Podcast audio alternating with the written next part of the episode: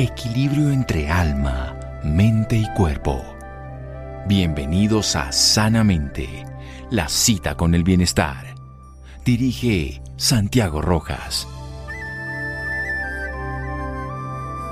Si te preocupas por los demás y cultivas el pensamiento de cuidar el bienestar de los demás, tendrás el efecto inmediato de abrir tu vida y ayudarte a alcanzarlo. Dalai Lama.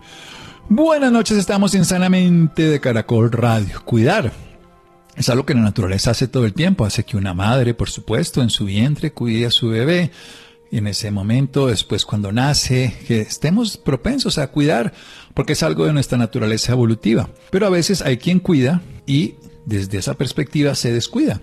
Y entonces hay que cuidar también a los cuidadores. Es importante entender que como las grandes empresas, por ejemplo, de seguros se tienen que reasegurar en otras, como dirían popularmente, los médicos también se mueren. Hay que saber que también hay que cuidar a quienes cuidan. Bien, hay una propuesta muy bella, que es un programa llamando Cuidado al Cuidador y se encuentra información continua en temas de cuidados paliativos, manejo del duelo, todo lo que hace nuestra invitada de hoy, cuidados del paciente y del cuidador. Vamos a hablar al respecto. Ella es una médica egresada de la Universidad de La Sabana con más de 20 años de experiencia profesional, especializada en terapias no farmacológicas, medicina holística, sintergética y otras. Es coach profesional en énfasis en inteligencia emocional, nutrición multidimensional, mindfulness y además en diferentes habilidades blandas. Es fundadora y directora de la Fundación Presentes para ti y durante toda su carrera profesional ha creado diversos programas innovadores que acompañan al ser humano desde la integralidad, apostándole al empoderamiento y a la transformación personal con base esencial de la salud y el bienestar. Nuestra invitada de hoy es un bello ser humano, persona y médica, doctora Amborisok. Buenas noches y gracias por acompañarnos.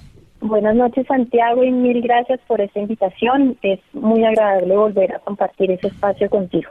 Sí, ya habíamos estado aquí hace un tiempo. ¿Quién cuida al cuidador? Hmm, esa es una gran pregunta y solamente uno se da cuenta de eso cuando vive la experiencia directamente.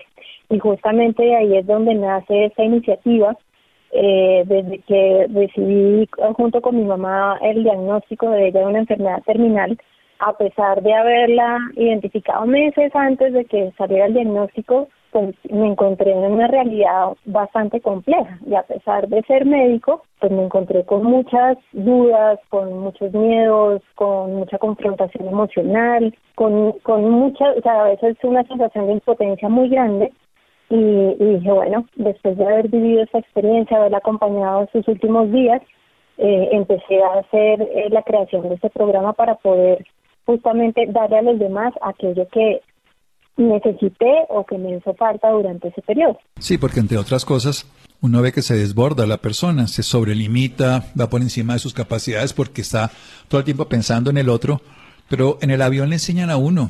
Todas las veces que uno se sube a un avión dicen, si en algún momento hay problemas de oxigenación, de presurización, las máscaras caerán automáticamente. Primero póngase usted la máscara y luego auxilie a la otra persona desde el punto de vista práctico, ¿qué tan frecuente se afecta la salud del cuidador frente a la salud del enfermo cuando el proceso del, paciente, en ese caso, eh, ya se termina, o se mejora, o se enferma, o se cura, pero lo que sea, pero el cuidador en qué queda? Si el cuidador está justamente en esa labor y no tiene un entrenamiento, no tiene un acompañamiento o una, una buena red de apoyo, se puede enfermar, enfermar durante el proceso del acompañamiento o después porque muchas veces el sistema inmunológico mantiene como una respuesta eh, elevada, está ahí manteniendo a la persona con un estado de salud limítrofe sin, sin dejarle ver que está perdiendo toda su energía vital o está perdiendo, nutrientes o no está durmiendo adecuadamente porque está enfocado en su cerebro está en una situación pues de, de, de, activación total del sistema eh, simpático, o está en un sistema de lucha y huida permanente pues no permite ver el desgaste, pero cuando ya para la situación, ahí es donde encontramos la gran mayoría de las dificultades en las personas, en donde pueden entrar en estados depresivos, pueden estar en, entrar en procesos de enfermedad por post el, la circunstancia que han estado viviendo, se bajan las defensas, pueden entrar también en procesos eh, en que no se han dado cuenta que tienen problemas gástricos, problemas eh, neurológicos también, entre muchas otras cosas que se pueden encontrar, también los temas emocionales que se enfrentan las personas. Pero pues la gran mayoría de las personas, si no tienen una buena red de apoyo, si no tienen un buen trabajo interno y como tú lo dices, cuidarse primero a ellos para poder estar disponibles para los demás, eh, le pasan una cuenta de cobro eh, muy fácilmente después. Una cuenta de cobro que puede llegar a ser letal. Seguimos aquí en Sanamente de Caracol Radios aprendiendo de Anne Borisov sobre el tema de quién cuida al cuidador. Seguimos en Sanamente. Síganos escuchando por salud. Ya regresamos a Sanamente. Bienestar en Caracol Radio. Seguimos en Sanamente. Seguimos en Sanamente de Caracol Radio. Amborisov es nuestra médica invitada esta noche con experiencia personal de la enfermedad y muerte de su madre, con experiencia profesional de más de 20 años, con una ayuda a muchos casos de personas y pacientes, crea un programa que lo llama Cuidando al Cuidador por las necesidades propias de alguien que se dedica a cuidar a otro, pero que infortunadamente no tiene la asesoría, el acompañamiento y no se suplen las necesidades que tiene cada persona. Es importante decirlo de una manera directa. Cuando uno necesita de otro, pero alguien al que uno está ayudando necesita más, se olvida de sí mismo. Pero nadie puede dar de lo que no tiene. Nos está hablando que el sistema inmune entra en un estado de estrés, que se afecta la capacidad adaptativa y que puede haber daños psicológicos, emocionales, físicos, por supuesto, durante ese tiempo y muchas veces posteriormente se generan patologías complejas porque el esfuerzo, el estrés, eso es muy complejo para el cuerpo y se vive como un estrés postraumático. Hay gente que nunca logra recuperarse después de haber hecho un proceso de cuidados del cuidador, o sea, de cuidarse a sí mismo. Avancemos en la idea. ¿Qué tendríamos que hacer? ¿Cómo vivir esta experiencia? ¿Cómo ser conscientes de nuestras capacidades y al tiempo de limitaciones? Pues mira, eh, principalmente empezar a conocer cuáles son los deberes y cuáles son los alcances que puede tener el cuidador cuando tú hablas con muchos cuidadores encuentran que unos, eh, el manejo, por ejemplo, de, del tema emocional es súper importante, temas eh, de, la, de la incertidumbre de qué va a pasar con su familiar es una de las cosas principales. También el tema de adquirir unos buenos hábitos o una higiene del sueño adecuado. Muchos de los cuidadores no descansan ni no duermen por estar acompañando al, al, al paciente porque se despiertan varias veces en la madrugada viendo si la persona está respirando, si se encuentra bien o si tiene alguna una dificultad especial, sobre todo en pacientes terminales. Igual recordemos que el cuidador no es solamente en, enfermedades terminales, sino también tenemos cuidadores en enfermedades crónicas, por ejemplo las respiratorias, el EPOC, personas con diabetes, problemas también, eh, personas que tienen diagnósticos de enfermedades degenerativas, también hay cuidadores de, de, niños con capacidades especiales o adultos con capacidades especiales. Entonces, tenemos cuidadores de diferentes gamas. También hay en enfermedades pues, que pueden ser simplemente agudas, pueden ser crónicas o pueden ser terminales. Entonces, ahí empezar a identificar qué tipo de cuidador voy a ser. Segundo, cuáles son las herramientas que tengo para poder ser cuidador tengo habilidades eh, físicas para tener la fuerza para mover un enfermo, tengo habilidades emocionales o de control mental o meditación para poder también mirar cómo acompaño yo al cuidado al, al enfermo, pero también cómo hago yo para liberar la carga física o emocional eh, o mental que estoy teniendo frente a esto. También hay que mirar si tengo capacidades resolutivas, porque cuando hay un enfermo o hay una situación de se presentan muchos conflictos familiares. Entonces hay que empezar mirándome y autoconociéndome en dónde estoy. Entonces hay forma de abordarlo desde un espacio individual o un espacio grupal y poco a poco ir adquiriendo esos conocimientos. En, en, los espacios pues también buscar herramientas que me puedan ayudar a capacitar para algunas cosas, eh, comprender también eh, tips o consejos para, por ejemplo, trámites de temas de eh, las EPS, del seguro, de los medicamentos, todo eso es lo que podemos encontrar cuando creamos una buena red de apoyo. Vayamos a una pregunta común que uno lo ve, pues, es que nadie lo hace como yo. Es que yo no puedo dejar a mi mamá porque mis hermanos no saben. Es porque nadie sabe cómo lo hace y yo solamente lo puedo hacer, por eso tengo que estar yo todo el tiempo. ¿Cómo, manejar esa idea de que solo yo? Mm, esa es una de las grandes, grandes mentiras que nos podemos decir al mismo tiempo y eso está embargado pues con mucha información de las creencias que se tienen, de cómo fue la relación con esa persona, si hay sentimientos de culpa, si hay pues estos conflictos familiares que se presentan. Y eh, tenemos que empezar a comprender que, que ninguna persona es indispensable y que podemos dar desde el corazón lo que podemos dar, pero también debemos darle el espacio a los demás para que puedan compartir ese, ese espacio con, con ese familiar con la persona que está requiriendo el cuidado para que se, se puedan acompañar y se puedan apoyar. Entonces, ahí súper clave eh, pues que la persona que esté entrando en esa en ese pensamiento o en esa actitud pues haga un proceso de reflexión profunda y empiece también a, hacer un trabajo interno de, humildad, de entrega, de, de, realmente empatía y compasión también con el resto del entorno y poderse permitir delegar un poco las funciones. ¿Por qué? Porque a largo plazo esas personas con ese tipo de mentalidad o con esa creencia son las que más sufren después, son las que les pasan una factura mucho más grande porque llega un momento cuando ya se empiezan a cansar mientras están en el cuidado y van a necesitar el apoyo, las demás personas van a estar pues dolidas emocionalmente, se van a sentir desplazadas y podrán tener una actitud de pues ya yo ya no te ayudo, yo en este momento ya no puedo, eh, haz lo que tú puedas y se generan más conflictos y pues la factura que pasa después es más grande. Desde ahí es también trabajar un, un, proceso importante y ahí son herramientas de inteligencia emocional, de autoconocimiento y de autorregulación que nos permiten saber hasta qué punto cómo llegar y hasta qué punto decimos aquí paro, que siga el otro.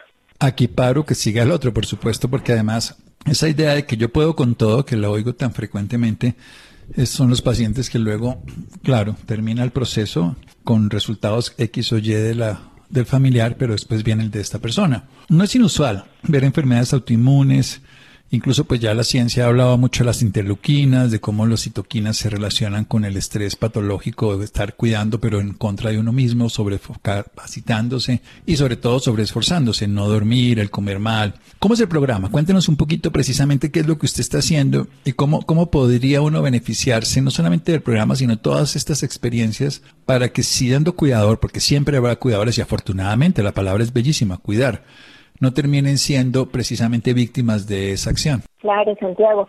Bueno, hay, hay formas de abordar el, acompañamiento de una manera individual.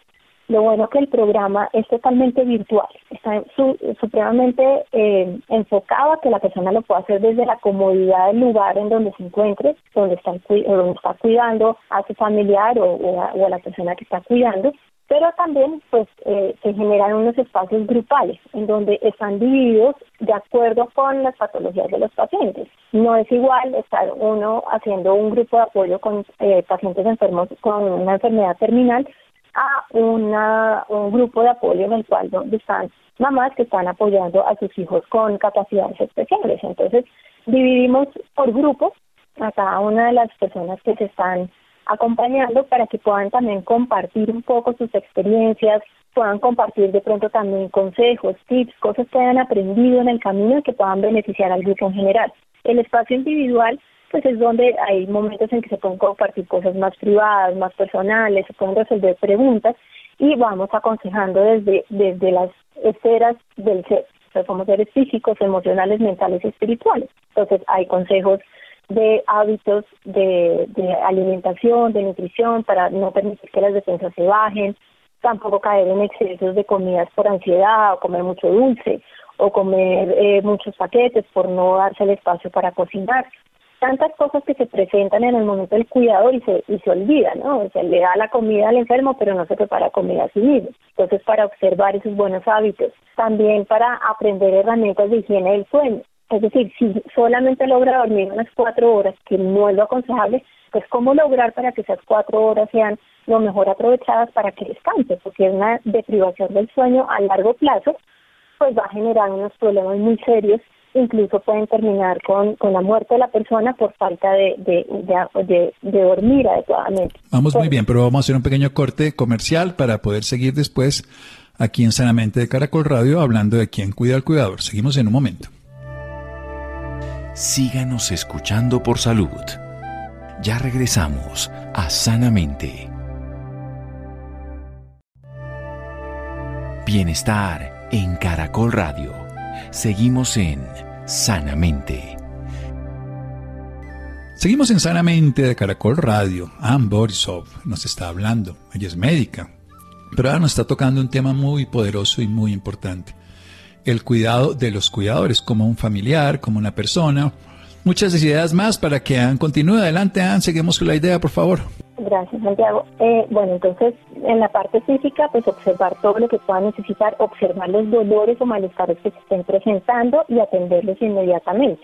También entrar en la parte emocional. La higiene emocional es súper importante. Igual que tenemos una higiene todos los días de bañarnos, de cuidarnos, de alimentarnos, pues tenemos que tener una higiene emocional también y es procesar los miedos, las ansiedades, las angustias.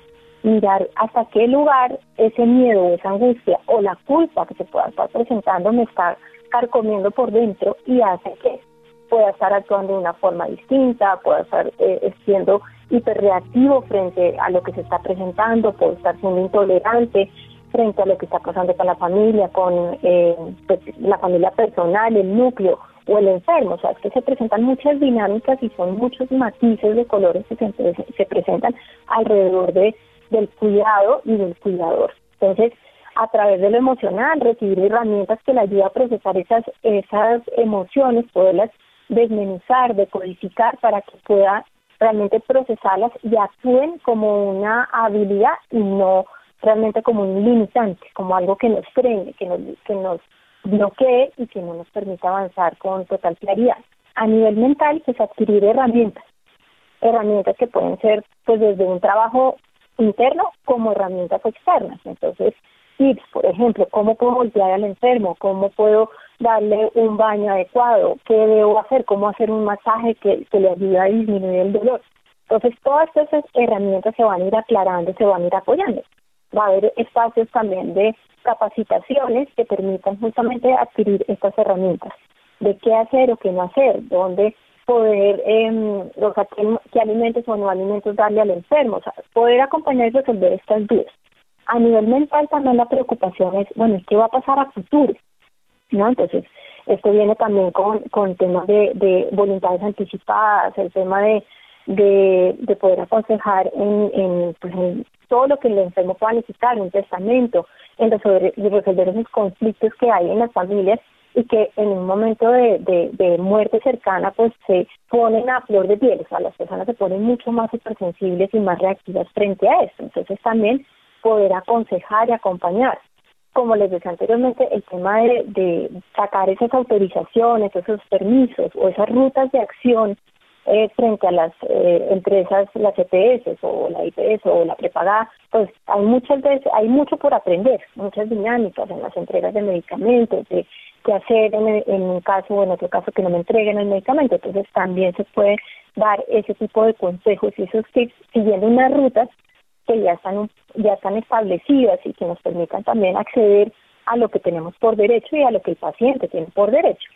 Entonces ahí vamos aportando. Y también a nivel espiritual, pues tenemos que generar esa integralidad de todo nuestro ser, también recibiendo herramientas que nos permitan a través de mindfulness o de meditación o ejercicios de respiración que nos permitan liberar esas cargas emocionales cuando se enfrentan situaciones tan complejas. Entonces, ahí desde esa integralidad podemos darle un acompañamiento al cuidador para que se sienta también apoyado por una gran red, tanto individual como colectiva, y que nos permita tener a unos cuidadores con mejor salud y que no vayan a tener esas esas caídas tan abruptas de su estado de, vitalidad o de salud durante o después del proceso de ser cuidadores.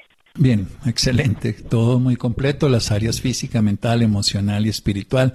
Hablemos precisamente del contexto donde se desarrolla todo esto, que son los demás elementos que están allí, digamos, vamos a poner el ejemplo característico una hija que está cuidando a una madre, pero ella es esposa y es madre de otros hijos y de otras cosas. ¿Cómo, ¿Cómo favorecer que no haya una destrucción de todo ese ambiente familiar y que además vamos a meter a la misma familia?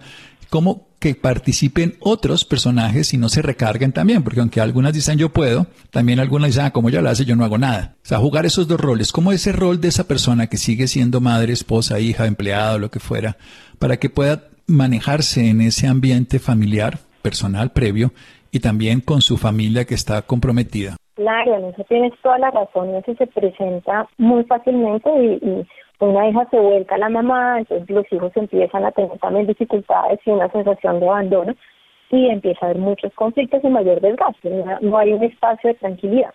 Entonces, aquí, ¿qué es lo que se hace? Acompañar para crear unos cronogramas de atención, unos cronogramas con unas horas específicas y unos horarios claros para que cada persona ocupe un rol. Cuando hay en las familias esas dinámicas en no, yo no hago nada, no puedo hacer, pues invita a todo el grupo familiar para que comprendan cuáles son las cosas que deben hacer y justamente no que no se recarguen sobre una persona.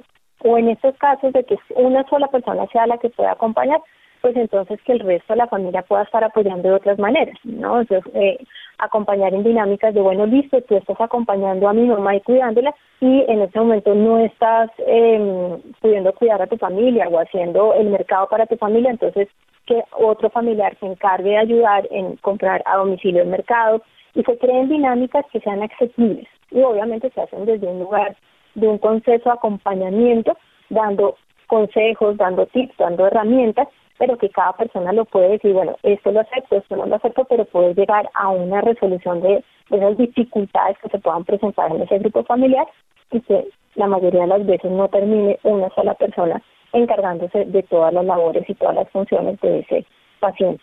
Vayamos también a otro aspecto del, del, manejo de la economía, ¿cómo, cómo funciona también, porque es que esto también no solamente es de tiempo, de espacio, de disponibilidad, sino también de recursos.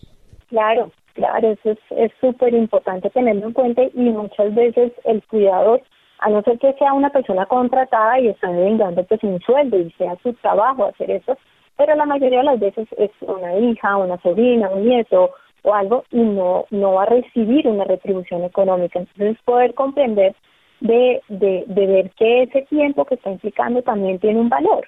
Entonces poder mirar si de pronto dentro de la familia pueda llegar ese, a haber ese acuerdo o lo que decía, decir, bueno, yo te ayudo a comprar el mercado para tu familia, vamos a mirar, no descansa acá, ven, yo te ayudo, pero es llegar a, a una a, a, tener una inclusión de toda la familia y de todo el grupo familiar.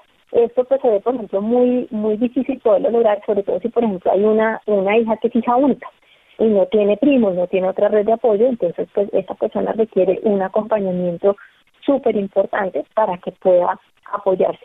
También encontrar los espacios en los cuales pueda estar cuidando y trabajando de alguna forma, ¿no? Generando opciones distintas que pueden ser a través de herramientas de ventas por, por aplicaciones o algo que pueda ayudarle a esa persona a recibir una, una retribución económica por ese tiempo que está cumpliendo. Pero obviamente eso se va mirando de acuerdo con el perfil de cada persona y, y dependiendo de las habilidades que tenga. ¿Qué hacemos? Aquí también vienen otros, otros procesos. Cuando ya alguien ha llegado a ese estado de quedarse fundida, fundido, cuando ya está en lo que llamamos burnout. Claro, en estos casos pues toca empezar a generar todo un esquema de revitalización general de la persona, en donde tiene que hacer un proceso ahí de, de desintoxicación de ese cansancio y ese agotamiento, tanto físico, emocional como mental, y pues nos toca trabajar ya con otras herramientas más a profundidad y si es el caso, obviamente remitirlo a, a los especialistas necesarios, pues porque hay personas que terminan bastante enfermas, hay personas que incluso desarrollan enfermedades terminales muy rápidamente después de eso, o el mismo proceso, el mismo desgaste, eh, terminan hospitalizadas o terminan con crisis emocionales muy fuertes. Entonces, hay que estar súper pilas y eso sí es un consejo que le doy a todas las personas que estén cumpliendo función de cuidador, observar todas las señales, cuando se estén agotando, cuando ya el, el, el llanto sea eh, muy muy lábil, muy muy pronto, cuando no estén pudiendo descansar. Son cosas importantes para consultar con los especialistas y no dejar que avance. Pero obviamente desde el programa también acompañamos con todas las herramientas, obviamente con toda la capacitación eh, de la parte médica para poder resolver estas situaciones y si es el caso, pues obviamente remitirlo a un especialista para poder resolver esto, pero pues tenemos que trabajar desde la parte física, volver a recuperar todos los minerales, todos los nutrientes que se han perdido, eh, empezar a hacer todo el proceso de, de, ayudar con herramientas para el sueño y hacer un trabajo mental emocional muy profundo, hacer una desintoxicación profunda de lo, de lo emocional, darle la capacidad para que la persona pueda hablar, pueda expresarse con toda la tranquilidad desde todas las emociones que se presenten de hacer pues un trabajo de un duelo puede ser anticipado o puede ser ya después de el fallecimiento del familiar pero hay, hay, que, hay que invitarlo a que pueda hablar, que pueda expresar todo eso que está dentro, porque la mayoría del efecto del burn, burnout, o sea, cuando la persona se quema físicamente o se agota o se drena completamente, es más, es un proceso de componente más emocional que cualquier otra cosa. Devolvámonos nuevamente a su programa. ¿En qué consiste ya específicamente en tiempo, en acceso, en posibilidad, en disponibilidad? ¿Cómo funciona? Pues lo que te decía, está diseñado para ser principalmente virtual, aprovechando pues lo que nos trajo la pandemia, esta ampliación de la virtualidad y la posibilidad de conectarnos todos eh, desde cualquier lugar del, del planeta.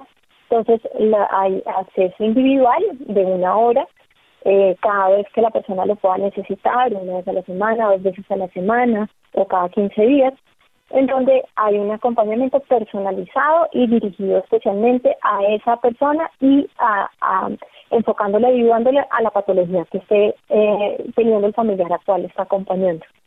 Semanalmente está el grupo de apoyo, el cual está distribuido también de manera virtual en una conexión por plataforma y que nos permite pues cada uno estar también en su privacidad, eh, si quiere encender cámara la puede encender, si no puede estar también en el anonimato, no hay ningún problema, pero lo importante es crear esa red de apoyo y recibir pues el apoyo de ese grupo. Las capacitaciones que se vayan haciendo se van eh, pues anunciando secuencialmente de acuerdo con lo que se vaya viendo que se necesita y, eh, y el tema de acompañamiento y consejería en dudas y trámites también se hace como una sesión individual. Entonces, eh, pues se va acompañando y apoyando y lo que te decía, pues se hacen grupos de trabajo de enfermedades eh, de índole terminal, enfermedades crónicas, enfermedades degenerativas, también el tema del manejo del duelo anticipado o, de manera posterior y también pues entre todo ese acompañamiento de ah, voluntades anticipadas también, que es un tema que genera mucho conflicto en las familias. Sí, esas voluntades anticipadas que además hay que actualizarlas, por decirlo de alguna manera, porque los seres humanos vamos cambiando de opinión, pero las de fondo pues van a quedarse, la forma seguramente se, se cambia. Y vayamos a algo eh, fundamental. ¿Qué tanto lo observa usted precisamente la receptividad hoy de las personas eh, que están con los que se ha acercado a algo de este estilo, un cuidador, déjeme, yo puedo, no, yo esto lo aguanto, es más, a veces uno lo ve exactamente igual que las respuestas de un adicto, no, no, yo estoy bien, esto no es problema, yo sé cuándo lo dejo, yo puedo hasta acá, yo puedo, tranquilo, en fin. Bueno, hay, hay dos tipos de personas. Hay personas que apenas eh, eh, toca uno la pertica inmediatamente se abren y dicen gracias, esto era lo que necesitaba y se sienten muy conmovidas y muy tocadas en el alma de pensar que alguien está pensando en ellas. Eso es muy agradable, es muy bonito y pues hay momentos obviamente de quiebre muy profundos, de, de llanto, de, de, necesitar contención, eh, de acompañamiento, pero ya saben, ya tengo con quién, hay cierto con quién desahogarme o ya tengo con quién quejarme y no me va a juzgar, porque muchas veces el cuidador familiar eh, no tiene con quién quejarse porque su forma de queja de pronto era el enfermo, con quien se podía quejar de la vida o las cosas era el enfermo o el hermano, pero entonces no se puede quejar con el hermano de lo que está haciendo el hermano, ¿no? Entonces, al, al encontrar el camino de poderse desahogar con una persona ajena, que no lo va a juzgar, que está fuera del, del, del proceso que están viviendo, pues es un acompañamiento muy especial y lo agradecen profundamente.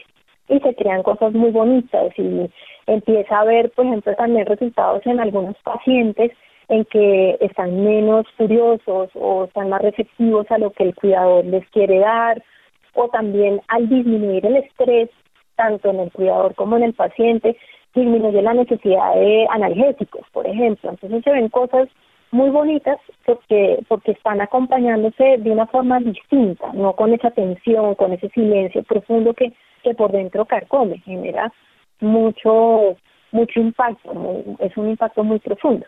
Pero están los otros que son muy complejos, en los cuales eh, hay negación, hacen como un duelo, como unas etapas del duelo previamente, ¿no? Primero hay una negación, no necesito, después hay mucha rabia, eh, todo el tiempo lo miran como algo negativo, como que no quieren, como que no les gusta, y después pasan como por esa etapa de, de, dolor y empezar a abrirse un poquitito, y algunos pues logran entrar a, al camino de dejarse acompañar y dejarse cuidar.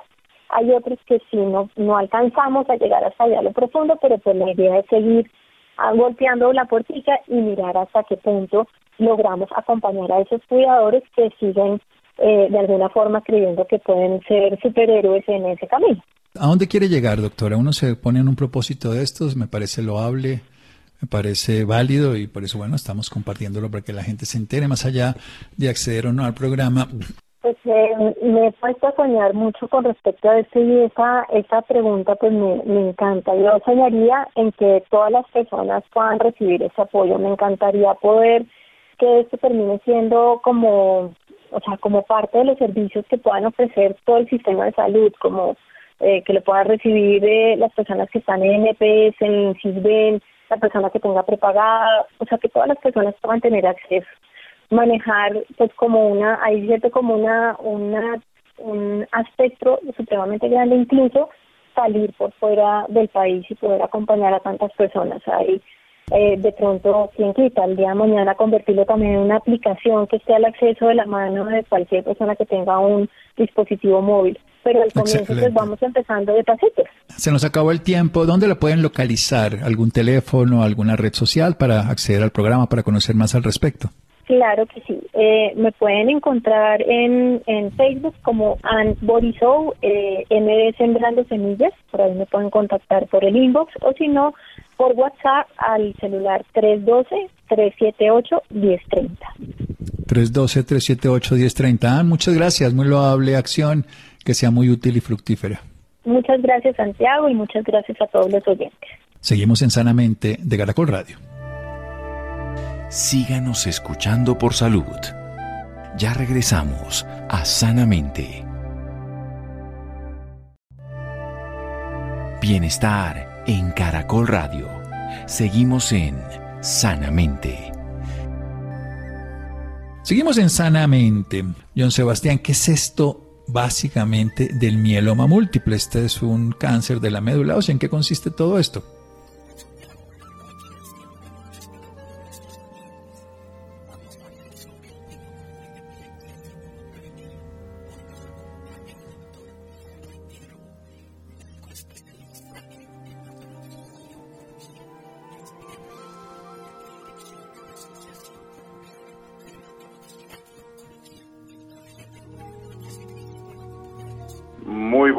Noches, eh, muchas gracias por la invitación, muy complacido de estar compartiendo con ustedes. ¿En qué consiste el mieloma múltiple? Bueno, como les decía ahora, es una neoplasia hematoncológica, es decir, es un tipo de cáncer. Aquí, ¿cuál es la célula que está afectada por el cáncer? Entonces, sabemos que tenemos unas células de defensa que nos protegen de las infecciones, pero estas células de defensa hay de varios tipos. Habrán unas que son como los neutrófilos que nos protegen de las bacterias, pero dentro de estas células de defensa tenemos unos que son los linfocitos, que generalmente los relacionamos con la protección contra los virus. Estas células de defensa, en la medida que van madurando desde su origen en la médula ósea, se van especializando en su función y el linfocito cuando llega a su etapa de maduración más importante se convierte en una célula que se llama célula plasmática. Es una célula que ya está dedicada y completamente especializada en la producción de anticuerpos. Anticuerpos son unas proteínas circulantes eh, que salen a reconocer estas, estos eh, antígenos o infecciones que nos pueden generar daño. Son esas moléculas especializadas en, tratar de identificar aquellos agentes que nos pueden hacer daño. Pero cuando esta célula plasmática que tiene esta función tan importante en nuestro cuerpo eh, es afectada por cáncer, es decir, ocurren diversos problemas en su material genético que la llevan a que se clone es decir, se reproduzca ella misma llevando al cáncer, entonces vamos a tener un exceso de células plasmáticas en nuestro organismo. Eso es el mieloma múltiple, cuando esas células plasmáticas, por efecto de este cáncer, de esta clonación de estas células, se aumenta en nuestro cuerpo. Eh, al clonarse estas células, la cantidad de anticuerpos que se produce aumenta y es exagerada. Y estos anticuerpos, al venir de una sola célula clonada, van a ser todos igualitos. Entonces vamos a tener una proteína, que son esos anticuerpos, en una forma monoclonal, es decir, que proviene de una única célula, que van a estar en exceso en nuestro organismo y van a comenzar a generar una serie de daños muy importantes para el cuerpo de las personas. Eso en sí es lo que origina y consiste el mieloma múltiple. Doctor, ¿cómo se manifiesta o cómo nos damos cuenta que tenemos mieloma múltiple? Entonces, eh, siguiendo con lo anterior, ¿dónde están esas células plasmáticas que se están clonando y que están aumentando su número? Entonces, principalmente están en la médula ósea. ¿Dónde queda la médula ósea? Queda dentro de los huesos. Entonces, esas acumulaciones de células que van a estar creciendo dentro de los huesos van a producir dolores óseos. Esos dolores óseos pueden llegar a ser intensos, incluso cuando hay gran cantidad de estas células, incluso puede llegar a producir fracturas y lesiones en los huesos. Eh, incluso a veces estas masas crecen a tal volumen que se, observa una, una, una masa eh, que nosotros denominamos como plasmocitoma, eh, porque está originada de estas células plasmáticas que les digo. Dentro de la médula ósea también se producen los glóbulos rojos. Entonces, cuando estas células plasmáticas empiezan a ocupar espacio dentro de la médula, le quitan espacio a, a, las células que dan origen a los glóbulos rojos. Entonces el paciente comienza a presentar anemia, porque las células que tienen que producir los glóbulos rojos no lo pueden hacer. ¿Y cuáles son los síntomas de esa anemia? Pues el paciente se empieza a sentir cansado, fatigado, con problemas de concentración, no le alcanza la respiración para hacer sus actividades y esto es otra manifestación frecuente. Otra también que es bastante frecuente es, tiene que estar relacionado con ese exceso de anticuerpos o proteínas monoclonales que les dije que se veía en esta patología. Ese exceso de proteína monoclonal como va circulando por la sangre, pasa por el riñón y allí que los vasos son tan chiquiticos, eh, se empiezan a depositar allí eh, en esas unidades funcionales del riñón y se empieza a afectar la función del riñón. Eso va de leve, moderado y va empeorando su severidad. Eh, ¿Y qué manifestaciones pueden tener las personas por este problema del riñón? Se pueden comenzar a edematizar, a hinchar por problemas de la, de la, del no funcionamiento de su riñón, pueden empezar a perder algunas proteínas, lo que favorece esa hinchazón. Y ya en los grados más severos de daño renal, eh, al no eliminarse las toxinas del cuerpo, ese exceso de toxina en el cuerpo puede generar problemas de desorientación, confusión, alteraciones del estado mental y demás. ¿Qué otras cosas pueden llegar a alterar como ese, ese estado mental o ese estado de buen funcionamiento del cuerpo? El exceso de calcio el exceso de calcio o hipercalcemia también es una manifestación de esta condición. ¿Por qué se hace exceso de calcio? Al destruirse el hueso, eh, por el efecto de la, de la, del crecimiento de estas células allí en su interior, se puede liberar calcio y sumado a otros efectos hormonales que puede tener sistémico esta patología, se genera ese exceso de calcio en el cuerpo que también puede producir este tipo de alteraciones neurológicas en el paciente. Esto como por mencionar algunas de las frecuentes, aunque pueden haber muchas otras. Por ejemplo, y solo por citar una más, si nuestras células plasmáticas que deberían producir anticuerpos para protegernos de infecciones, en vez de estar produciendo una variedad de defensas que nos protejan ante las diferentes infecciones, están clonándose y solo producen una proteína que no nos está protegiendo, nos van a dejar desprotegidos de otras infecciones. Es así como la mitad de los pacientes con mieloma pueden estar sufriendo infecciones a repetición o infecciones más serias y más graves a consecuencia de no tener esa adecuada protección por tener anticuerpos variados que nos estén protegiendo de las enfermedades. Doctor, ¿puede no haber síntomas o que no sean tan específicos? Claro que sí. Entonces, eh, digamos, esa respuesta la podemos dividir en dos. Una, con respecto a qué tan asintomático es, lo puede ser y lo puede ser por varios años. Tan es así que el mieloma múltiple que tiene las manifestaciones anteriormente mencionadas es una condición como tal definida, pero es precedido antes de que lleguemos a esa condición por un mieloma que se llama mieloma smoldering o mieloma latente, es decir, dentro de la médula ósea ya se pueden estar clonando estas células plasmáticas, ya puede existir la enfermedad cancerosa en las células, pero como todavía no han hecho el daño suficiente en el hueso, como todavía no han ocupado tanto espacio dentro de la médula ósea, como todavía no hay tanta cantidad de anticuerpos circulantes, todavía no han dañado los órganos mencionados, todavía no ha dañado el hueso, todavía no ha dañado el riñón, todavía no ha producido anemia, todavía no ha producido hipercalcemia, pero sí existe la célula cancerosa eh, y, y, tiene esa denominación, mieloma smoldering. Entonces mira que sí puede existir una fase larga de un periodo de que puede ser de varios meses o años, donde viene totalmente asintomática la condición.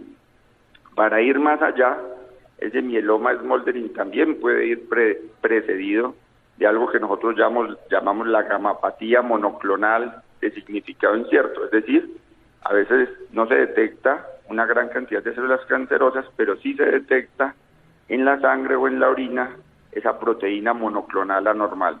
Entonces, claramente sí podemos tener un periodo asintomático, pero que con pruebas eh, que podemos hacer en laboratorio sí podemos detectar, por ejemplo, esa proteína monoclonal y sí podemos llegar a detectar estas células antes de tiempo. Y en cuanto a la especificidad de los síntomas, en realidad los síntomas son, son muy bizarros porque dolores óseos, eh, ustedes saben que se pueden producir por muchas condiciones. El mieloma múltiple está de lejos de ser una patología que sea la única que produzca dolores óseos. Desde patologías tan frecuentes como la artrosis o las artritis que pueden generar estos dolores, hasta otro tipo de cáncer que afectan el hueso pueden producir los dolores óseos. Entonces es muy inespecífico y sus síntomas que pueden ser inespecíficos. Por eso, tan importante estas jornadas de socialización o concientización del mieloma, porque tenemos que tener un importante grado de sospecha de la condición para poder que la podamos detectar. Y hemos detectado un número no despreciable de personas más jóvenes que han podido eh, tener esta patología. Doctor, y por último, algunas recomendaciones para que haya un diagnóstico temprano. Sí, es importante que cuando el paciente tenga dolores óseos, si bien hay que comenzar a buscar las causas más frecuentes, si no se hace eh, el encuentro de una causa clara de ese dolor, se proceda a ir más allá y no quedarnos simplemente en que es un proceso del envejecimiento el que le duelan los huesos a estas personas, sino profundizar un poco más y sobre todo si, si se acompaña de otras condiciones. El mismo mensaje aplica para las otras manifestaciones frecuentes. Si tenemos un paciente con anemia y se le investigan las causas más frecuentes y más prevalentes, y no se encuentra la etiología o la causa de dicha anemia, pues no quedarnos tranquilos frente a esa situación, así el síntoma no sea tan marcado. Esa anemia hay que encontrarle una explicación y más si está asociada con las otras manifestaciones. Lo mismo aplica para el daño en el riñón y para la hipercalcemia, estas como manifestaciones más frecuentes, así como las infecciones a repetición, personas que nos escuchan como pacientes si tienen alguna de estas manifestaciones, ¿por qué? ¿Por qué me está presentando esa situación? Y siempre tratar de llegar al origen. En la búsqueda del origen de la situación podemos encontrar patologías como el mieloma múltiple, que entre más oportunamente la podamos diagnosticar, más eficaces podrán ser los tratamientos que se pueden ofertar. Doctor Henry, muchísimas gracias por acompañarnos en Sanamente. Es con todo gusto, para mí ha sido un placer y un honor y atento a la necesidad de que podamos tener más espacios como estos. Los felicito por el programa, les deseo una feliz noche. Gracias, John Sebastián, muchas gracias a Mario y a Ricardo Bedoya, muchas gracias a Isidro, quédense con la voz en el camino con Ley Martín, Caracol piensa en ti, buenas noches.